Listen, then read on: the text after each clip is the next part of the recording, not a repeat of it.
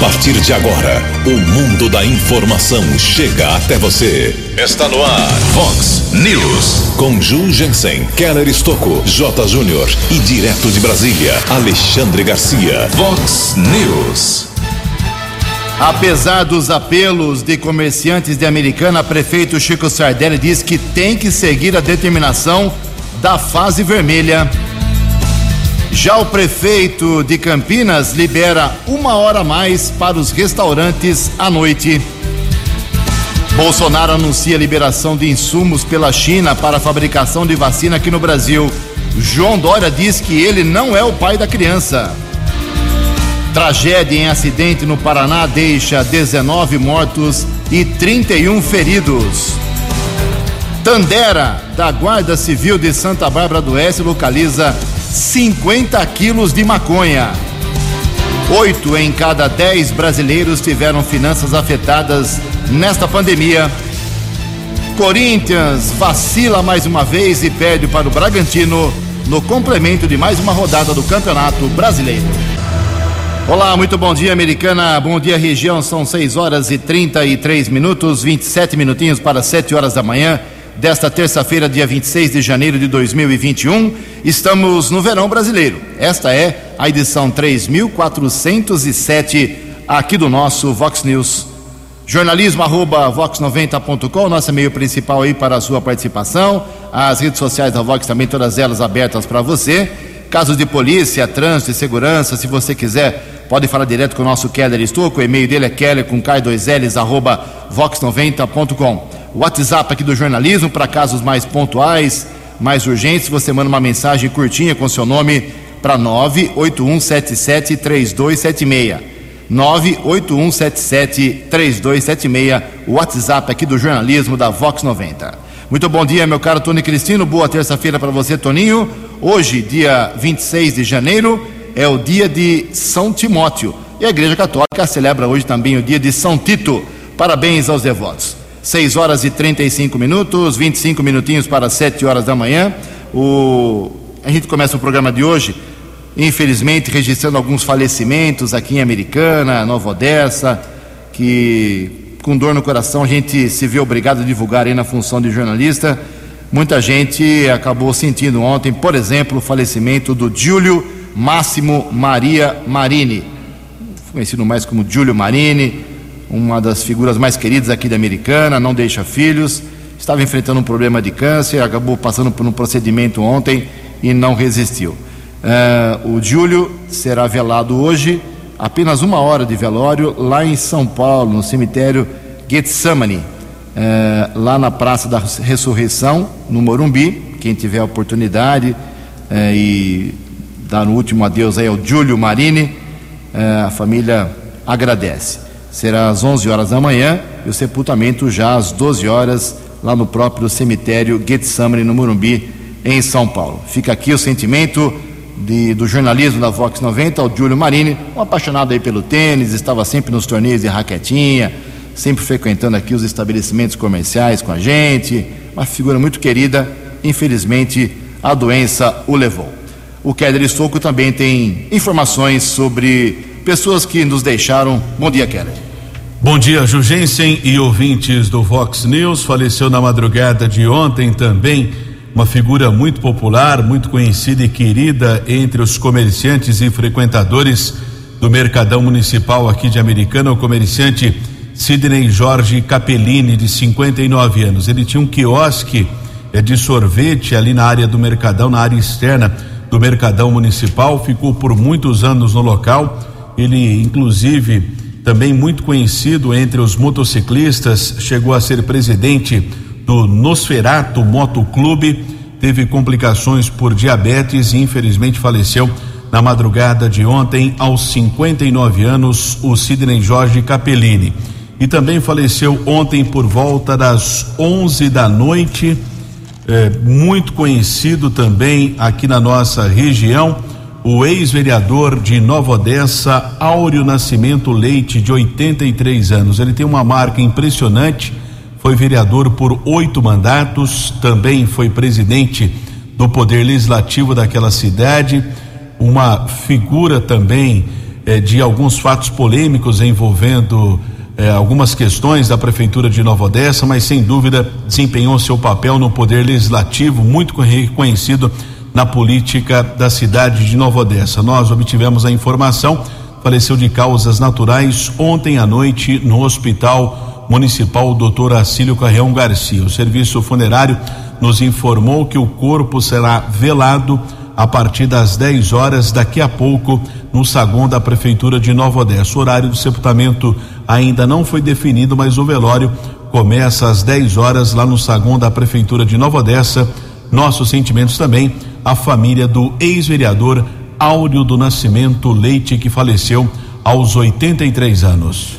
Bem, lembrando que o Áureo foi um dos grandes zagueiros brutos do progresso de Nova Odessa tem, tinha histórias incríveis realmente. Conheci o Áureo quando trabalhava no Jornal Liberal através do Diógenes Gulbo, também saudoso Diógenes Gulbo. As pessoas queridas, infelizmente, vão nos deixando.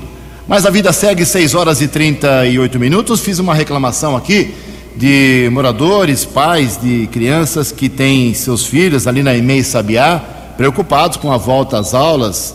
A escola, a rede municipal aqui da Americana, a partir de 1 de março, retorna às aulas e a EMEI Sabiá, muito importante ali na Vila Santa Maria, Jardim Paulistana, muito importante. E o mato tomava conta realmente ontem cedo. E fizemos reclamação aqui ontem no Vox News, no comecinho, e o secretário municipal de Educação, o Vinícius Guizini, tomou providências, pediu lá para o pessoal fazer a limpeza. A EMEI Sabiá já está sem mato, limpinha. Parabéns aí a quem se manifestou, que reclamou, e também a quem tomou as providências. Isso que é o, é o que importa. É a missão do rádio. Também aqui na semana passada, nós registramos manifestações que foram feitas lá na Câmara Municipal de Americana em relação ao Lar Batista de Americana. O Lar Batista, uh, ele foi criado, uma ideia, foi gerido por muitos anos pelo saudoso vereador Moacir Leme. Ele se dedicou muito ao Lar Batista, que cuida hoje de 105 crianças aqui em Americana que precisam de ajuda, né?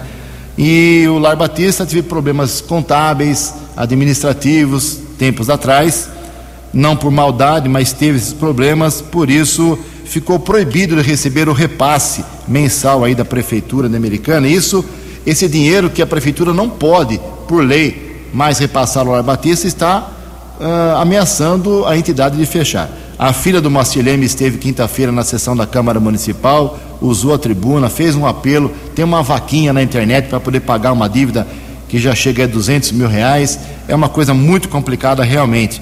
Ela fez o apelo aos vereadores, os vereadores falaram que iam pedir lá para uh, a prefeitura e o secretário de Negócios Jurídicos da Americana, doutor Diego de Barros Guidolin, encaminhou para cá, para a gente, uma manifestação do Tribunal de Justiça do Estado de São Paulo, da relatora Luciana Almeida Prado Bretiani, que está cuidando do caso. Tem que esperar o mérito ser julgado dessa ação, desse recurso aí da, do Lar Batista. A prefeitura, segundo Diego Guidolin, não é parte na ação, não pode fazer muita coisa, tem que aguardar a notificação do Tribunal de Contas. A gente está acompanhando. Em Americana, faltando 19 minutos para 7 horas. O repórter nas estradas de Americana e região, Keller Estocou. 6 horas e 41 minutos. Polícia Civil deve instaurar inquérito para apurar as circunstâncias do grave acidente que aconteceu na manhã de ontem no litoral do Paraná, próximo à divisa com Santa Catarina, na área do município de Guaratuba, quilômetro 668 da BR 376. De acordo com informações da Polícia Rodoviária Federal, um ônibus motorista acabou perdendo o controle numa curva conhecida como Curva da Santa, acabou tombando.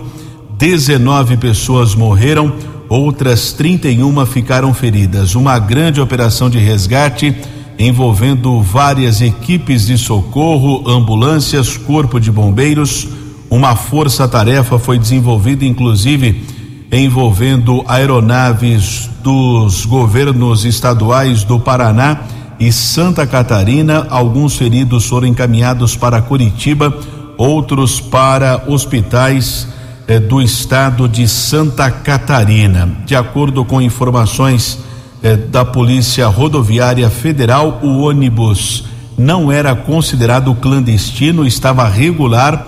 É uma informação da Agência Nacional de Transportes Terrestres, a empresa TC Turismo, que foi fretado por um terceirizado, saiu do Pará na sexta-feira, tinha destino ao município de São José, no litoral de Santa Catarina. A chegada prevista estava marcada para acontecer hoje, terça-feira, mas infelizmente essa viagem foi interrompida ontem pela manhã por volta das oito e meia, quando aconteceu o acidente. O motorista de 67 anos prestou depoimento ontem à Polícia Civil do Paraná, disse que faltou freios, ele não ficou ferido. Ele informou que não teve como evitar o acidente. O ônibus que partiu do Pará com 53 passageiros e dois motoristas. Inclusive, algumas pessoas desembarcaram em Curitiba, estado do Paraná, porém o motorista não soube informar o número de pessoas que desembarcaram lá na capital eh, do estado do Paraná. O motorista prestou depoimento, foi liberado. Polícia instaurou inquérito. Os corpos das 19 vítimas fatais foram encaminhados para o Instituto Médico Legal de Curitiba. A identificação começou ontem à noite, ainda não tem eh, prazo para terminar. Inclusive, foi montada uma força-tarefa com legistas do Paraná e Santa Catarina para tentar identificar esses corpos vítimas da tragédia que aconteceu ontem pela manhã em Guaratuba, entre Santa Catarina e o Paraná. Ontem tivemos um acidente aqui na nossa região, foi comunicado na rodovia Luiz e Queiroz, trânsito congestionado, alguns ouvintes entraram em contato com o jornalismo Vox, aconteceu por volta das cinco e meia da tarde, próximo ali à região do bairro Cidade Jardim, houve a batida entre uma carreta e um carro de passeio, porém ninguém ficou ferido, felizmente não houve a necessidade nem intervenção dos bombeiros mas houve congestionamento por cerca de dois quilômetros na pista sentido capital paulista. Também ontem divulgamos aqui na programação Vox que por conta do feriado da cidade de São Paulo, foi feriado na capital, 467 anos, um feriado prolongado para o paulistano. Retorno ontem à rodovia dos Bandeirantes, houve congestionamento, quase 20 quilômetros de filas entre Jundiaí e Itupeva, ou seja, muita gente deixou a cidade de São Paulo com destino ao interior para curtir, entre aspas, o feriado prolongado. Keller Estocco para o Vox News. A informação você ouve primeiro aqui. Vox, Vox News. 6 horas e 45 minutos, 15 minutos para 7 horas da manhã. Mais quatro pessoas tiveram mortes confirmadas ontem aqui na nossa microrregião por conta da Covid-19. Três óbitos em Americana, um em Santa Bárbara do Oeste, nenhum em Nova Odessa. Aqui em Americana, os óbitos: um homem de 62 anos, morador do bairro Jaguari, um homem de 53 anos apenas, do Parque da Liberdade, e uma mulher de 59 anos. A vigilância não divulgou o bairro em que ela morava. Lá em Santa Bárbara, um óbito, agora em Americana subimos para 245 óbitos por Covid-19 aqui em Americana. Santa Bárbara foi para 256, Nova Odessa continua com 69. Somando aqui as três cidades, estamos completando exatamente 10 meses em que o governo do estado decretou quarentena em todo o estado. Nesses 10 meses, essas três cidades, Americana, Santa Bárbara e Nova Odessa, somam 570 pessoas que morreram. 570. Mas o lado positivo é que ontem batemos a marca de 20 mil pessoas recuperadas nessas três cidades. 20 mil e 79.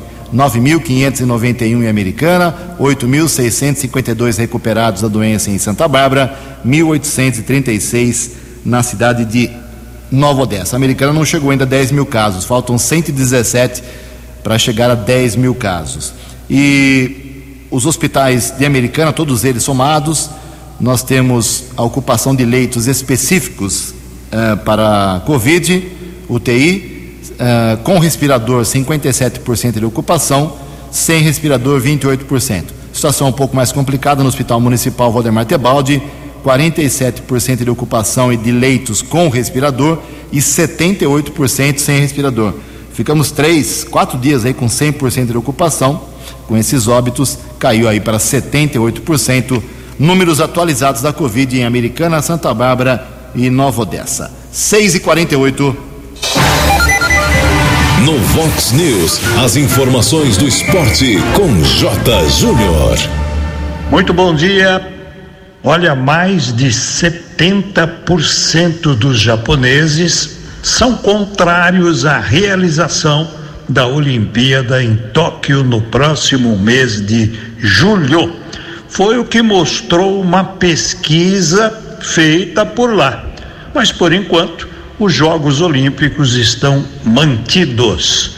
O Felipão, Luiz Felipe Scolari, não é mais o técnico do Cruzeiro. Ele deixa o Cruzeiro e deixa o Cruzeiro na Série B. Não deu pro Felipão. Hoje tem Palmeiras e Vasco pelo Brasileirão, um jogo bem atrasado do campeonato. E tem também hoje o Atlético Mineiro jogando com o Santos em Belo Horizonte. Ontem, o Corinthians fez feio. Perdeu para o Bragantino em casa, 2 a 0 para o Braga. Lembrando que Palmeiras e Santos, que jogam hoje pelo Campeonato Brasileiro, fazem a final da Libertadores no próximo sábado no Maracanã. Jogo único. Um abraço, até amanhã. Vox News. Até amanhã, Jotinha, 6 e 49 11 minutos para 7 horas. A Secretaria Municipal de Saúde Americana começou ontem a vacinação dos idosos residentes nos asilos aqui na cidade. Ontem, 132 pessoas foram imunizadas. A ação é parte do segundo dia oficial da campanha de vacinação contra a Covid-19, que começou lá na última sexta-feira e que vem ocorrendo também com profissionais da linha de frente da área da saúde. Na última sexta-feira foram 720 vacinados e o trabalho dessa segunda-feira foi atualizado aí no vacinômetro uh, para você acompanhar. Uma equipe da Vigilância Epidemiológica começou a percorrer as 25 instituições cadastradas aqui em Americana para vacinar aproximadamente 700 idosos contra a doença.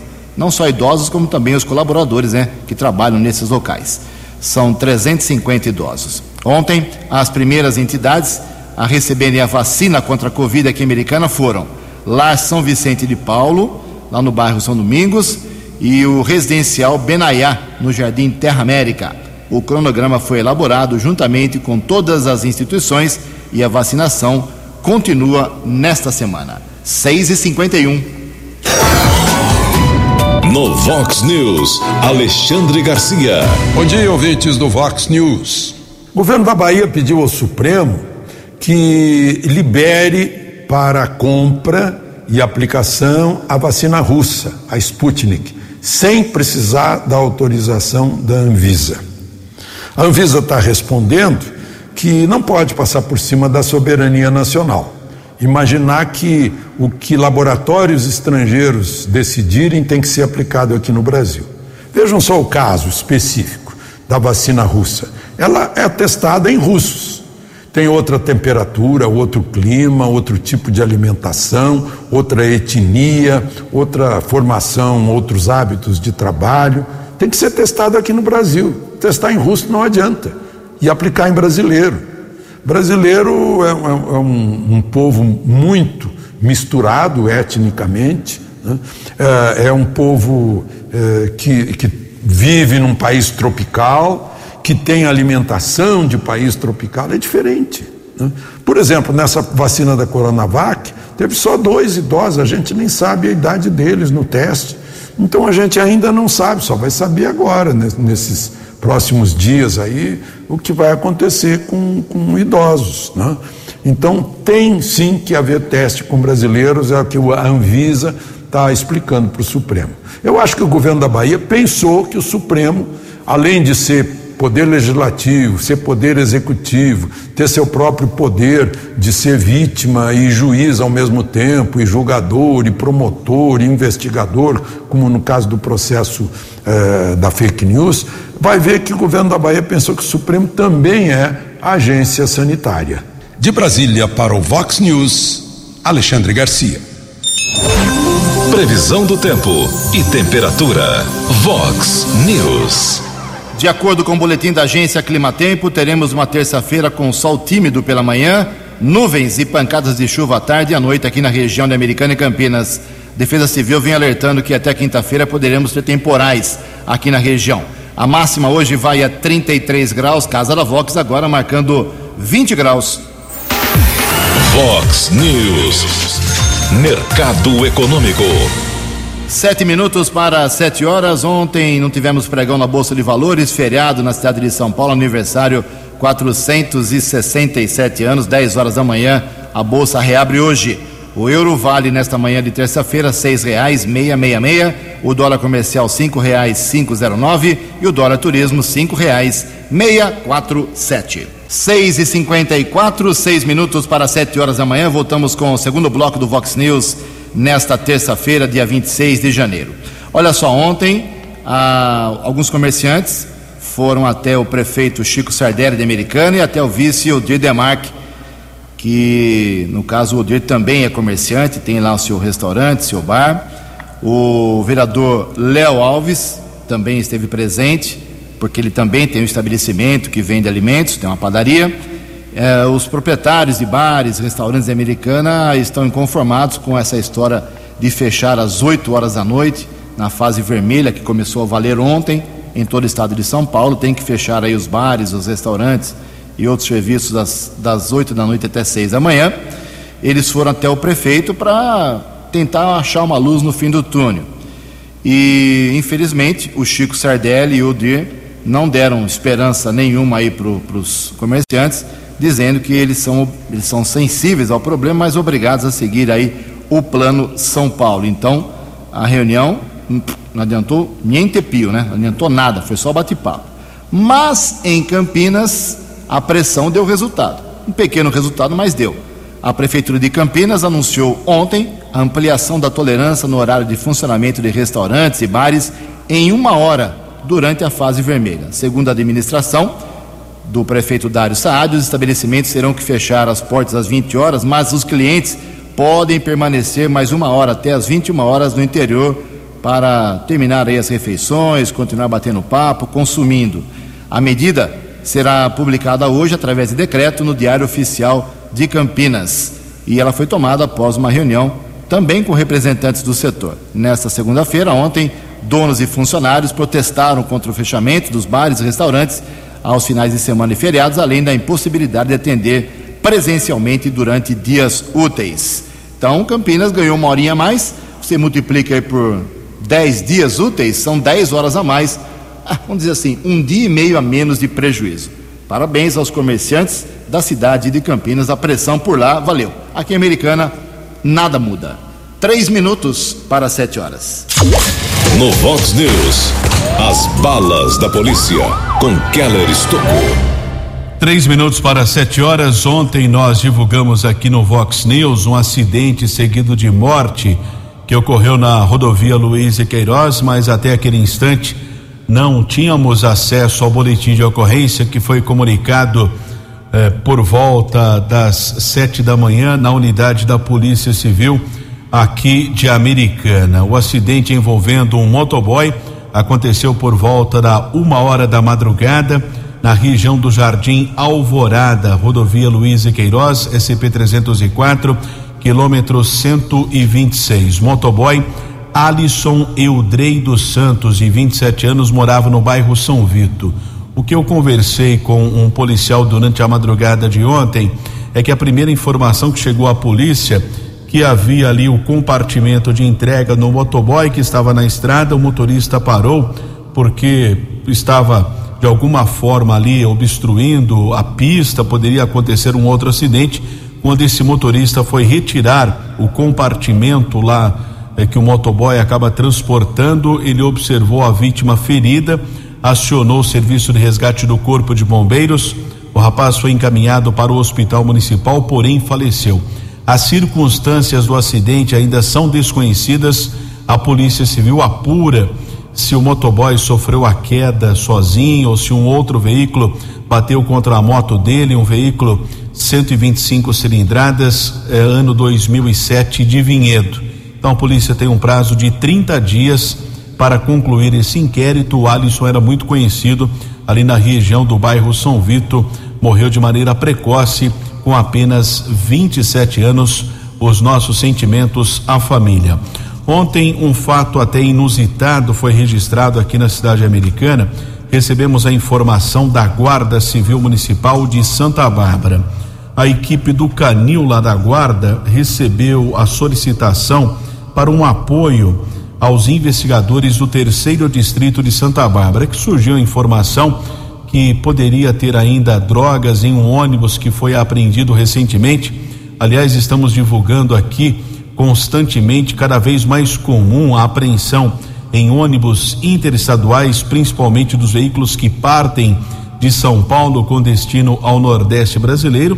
No domingo foram apreendidos 177 tijolos de maconha. Divulgamos ontem aqui no Vox News, numa ação da Polícia Rodoviária que aconteceu na rodovia dos Bandeirantes em Santa Bárbara. Então houve lá uma informação, a equipe do Canil foi até o pátio de veículos de Americana, onde um ônibus estava apreendido, patrulheiros Edmar e Gisiel. Houve ação da cachorra Tandera. Então o, o ônibus foi vistoriado, ela não percebeu nada, mas de repente a cachorra começou a latir muito, né?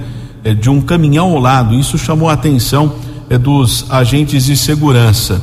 Foi feita uma vistoria no caminhão que estava ao lado é, desse ônibus e foram encontrados 50 quilos de maconha. Impressionante como o cachorro sente o odor, lá o cheiro da maconha. Foram encontrados 50 quilos de maconha de um caminhão que já havia sido apreendido em uma ação da Polícia Civil através da Delegacia de Investigações Gerais na época a polícia divulgou ali a apreensão de mais de 170 quilos, só que restaram ainda mais 50 quilos de entorpecentes e graças à ação da cachorra Tandera, essa droga foi encontrada e o caso foi apresentado na unidade da delegacia especializada. Ontem ninguém foi preso, nenhum suspeito foi detido. Agradecemos a informação da Guarda Civil Municipal da cidade de Santa Bárbara e parabéns à eficiência da cachorra Tandera. A Guarda de Americana também divulgou ontem uma apreensão de caixas de cigarros contrabandeados.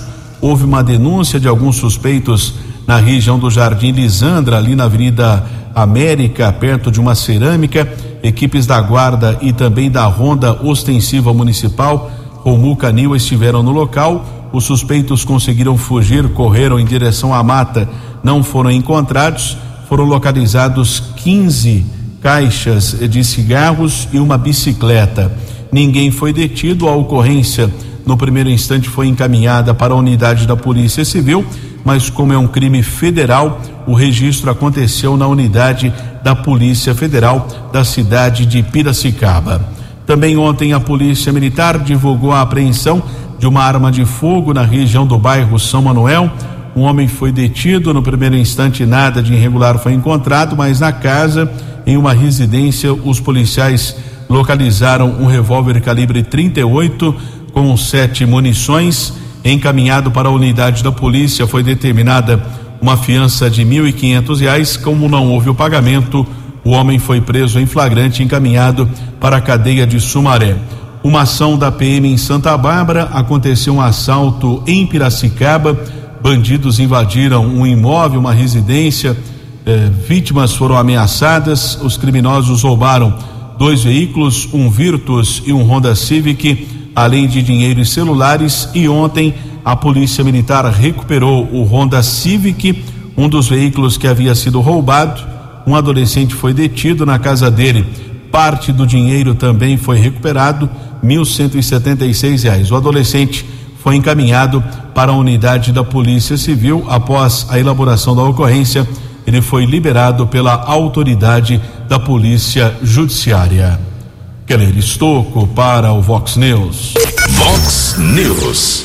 Sete horas e três minutos. A pandemia impactou aí as finanças de oito em cada dez brasileiros. As informações com Alexandra Fiore. A Covid-19 abalou o mundo, causando impactos não somente na área da saúde, mas também sociais e econômicos. Para 62% dos brasileiros, a situação econômica do país foi pior em 2020, comparado a 2019, com uma diferença de 31 pontos percentuais em relação a 2019. No mesmo sentido, a situação financeira pessoal piorou para 45% dos entrevistados. O motivo mais citado é o salário não ter acompanhado na mesma mesma proporção os preços. Os dados fazem parte de uma pesquisa realizada pela Confederação Nacional de Dirigentes Logistas, CNDL, e pelo SPC Brasil, em parceria com a Offerwise Pesquisas. Oito em cada dez entrevistados fizeram cortes no orçamento, principalmente para redirecionar o valor ao pagamento de contas básicas. A especialista em finanças da CNDL, Merula Borges, destaca que o aumento do desemprego contribuiu para a piora do cenário econômico. O desemprego foi sim um dos responsáveis apontado no estudo e identificou que o salário não acompanhou os preços da inflação. Isso é uma realidade, porque apesar da nossa inflação ter saído do valor de 4,52, o preço dos alimentos subiu 14%. E tem razão das pessoas terem essa percepção de que subiu além da conta. De acordo com a pesquisa, o comportamento do consumidor foi bastante afetado. 49% passaram a evitar a compra de itens de vestuário sem necessidade 44% cortaram ou diminuíram os gastos com lazer, 40% passaram a fazer mais pesquisa de preço e 38% reduziram as refeições delivery ou fora de casa. É, o comportamento do consumidor mudou. A expectativa do mercado agora é que é, esse nível de poupança do ano passado se reverta em consumo para amenizar os efeitos do fim do auxílio emergencial e das preocupações das pessoas. O setor de serviços foi muito afetado e é o que mais é, aguarda retomada. Mesmo com um ano difícil, os sentimentos com relação a 2021 são positivos para a maioria. Dessa forma, 59% esperam que esse ano seja melhor do que o anterior em relação ao cenário econômico do país, principalmente porque 51% acreditam que a vacina para o coronavírus vai ajudar na recuperação da economia. Agência Rádio Web de Brasília, Alexandra Fiore. 13 anos. Fox. Fox News. Obrigado, Alexandra. São 7 horas e 5 minutos. Especialistas alertam de novo, hein? Mais uma vez, sobre o uso adequado do álcool em gel. Informações com Diego Cigales. O álcool em gel tem sido um importante aliado na prevenção à Covid-19, especialmente em relação à higienização das mãos. Entidades, porém, têm alertado desde o primeiro trimestre de 2020 sobre como e quando usá-lo além de ter atenção sobre a procedência do produto. Uma destas instituições é o Conselho Federal de Química. Em entrevista concedida à reportagem da agência Rádio Web, o conselheiro do Conselho Federal de Química, Wagner Contreira, reforçou qual é a eficácia do álcool em gel contra a Covid-19 e como se deve dar o uso adequado do produto. E como deve se dar o uso adequado. O álcool gel, na concentração de 70%, é, comprovadamente ele tem a ação de eliminar a possibilidade de vírus nas mãos. Muitas vezes as pessoas ficam sempre presas ao álcool gel. O álcool gel, ele tem sido muito útil quando você está fora de casa. Né? Quando você está em casa, no escritório, no seu trabalho, o ideal é que você faça sempre uma higiene né, adequada com água e sabonete. Contreira também destaca que misturas caseiras visando desenvolver álcool em gel não são recomendadas além de não ser eficaz, você tem ainda riscos né, para quem manipula isso na sua residência e para quem utiliza também então, um produto que não é eficaz, você ainda tem um risco de acidente por se tratar de um produto inflamável. Por outro lado, aquelas pessoas que adquirem produto esse um produto que não é regularizado junto aos órgãos de vigilância sanitária, podem estar é, acreditando que é, estão se protegendo, quando na verdade isso não ocorre. Conforme alerta o Conselho Federal de Química, nem todo álcool em gel é eficaz contra a Covid-19. O que tem concentração de 70% é o mais recomendado. Outros com índices mais elevados podem ter evaporação mais rápida e menos eficiência. A higienização de aparelhos eletrônicos, como telefones celulares, não deve ser feita com álcool em gel, mas sim com isopropílico. isto para evitar a oxidação das peças. Agência Rádio Web de Porto Alegre, Diego Cigales. Vox News. Sete horas e oito minutos. O presidente do Brasil, Jair Bolsonaro, ele anunciou ontem, inicialmente pelas redes sociais, que esteve em contato com autoridades da China, com o presidente chinês, uh, através do, da sua pessoa e também do ministro das Relações uh, Exteriores, e a China autorizou a exportação de 5.400 litros de insumos do imunizante da chinesa Sinovac em parceria com o Instituto Butantan. O lote de IFA, que é o ingrediente farmacêutico ativo, liberado pela China, deve ser suficiente para a fabricação de 8 milhões e meio de doses de, da Coronavac. Mas, depois, minutos depois que divulgou que tinha feito essa conquista da liberação junto à China, o governador João Dória já emitiu uma nota rebatendo. Diz aqui um trecho da nota do governador, abre aspas, não é verdade o que disse o presidente Bolsonaro em redes sociais de que a importação de insumos da China foi uma realização do governo federal todo o processo de negociação com o governo chinês para a liberação de 5.400 litros de insumo para a vacina do Butantan foi realizado pelo Instituto e pelo governo de São Paulo, que vem negociando com os chineses a importação de vacinas e insumos desde maio do ano passado. Fecha aspas. Já cansou essa briguinha entre Bolsonaro e João Dória. Sete horas e nove minutos. No Vox News, Alexandre Garcia. Olá, estou de volta no Vox News. O presidente de Portugal, na eleição de domingo, deu um banho, né? Ganhou em primeiro turno com 61% dos votos. E ficou longe eh, do segundo lugar, que é a socialista, que teve 13%. O direita teve 12%. O comunista teve 4%. E ele, o conservador de centro-direita, teve 61%. Qual é o segredo de Marcelo Rebelo de Souza? Ele está sempre na rua, ele é popular, ele tem contato com o seu povo. Ele estava caminhando na praia um dia e uma pessoa estava se afogando, ele salvou a vida da pessoa, se jogou no mar e salvou a vida. Né? Ah, eu acho que aqui no Brasil a gente fica confiando naquilo que está distante do povo verdadeiro, que é pesquisa. Né? Por que, que não olhamos? Vamos pedir para os políticos saírem para a rua, frequentar o boteco, a sinuca, né? caminhar, ir para a praia, ir para os lugares, para o shopping, para saber como é que está a relação dele com o povo, se o povo gosta dele ou não gosta, dele ou dela, seja lá. Né? É, eu acho que é isso que tem que ser feito.